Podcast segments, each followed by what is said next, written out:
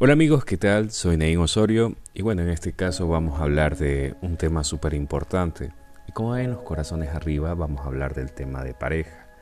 Y hace poco leí una frase de el psicólogo Andrés Bernaza. Quizás algunos de ustedes lo han escuchado en TikTok y, todos los consejos que él da sobre relaciones tóxicas, eh, relaciones mutuas, eh, familiares, amistosas y todo lo demás.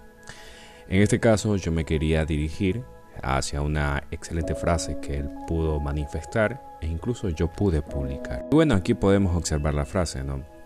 La relación prospera según la capacidad que tengan dos personas en entablar una relación o una charla incómoda. Eh, a veces existen muchísimos temas que pueden ser incómodos, tanto el pasado de la otra persona, tanto la actualidad de quien te escribe y quien no.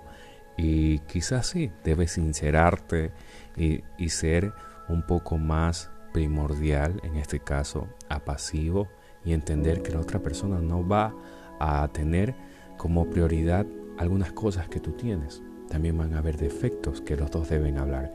Entonces, lo que yo puedo decir a ciencia cierta es que así como tienes una pareja, así como le dices te quiero, o así como todos los días la ves a los ojos y ves algo que te gusta de ella, también van a haber cosas de él o ella que no te agraden o que simplemente tienen que mejorar los dos en un futuro.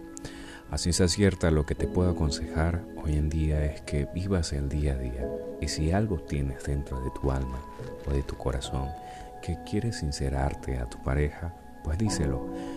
La capacidad de tener charlas incómodas o también deben tener esas charlas que a ciencia cierta solo los dos deben saber, no una tercera persona, porque la relación es de dos y una relación sana también se basa en una amistad, en una amistad sana, así que un abrazo y cuídense mucho.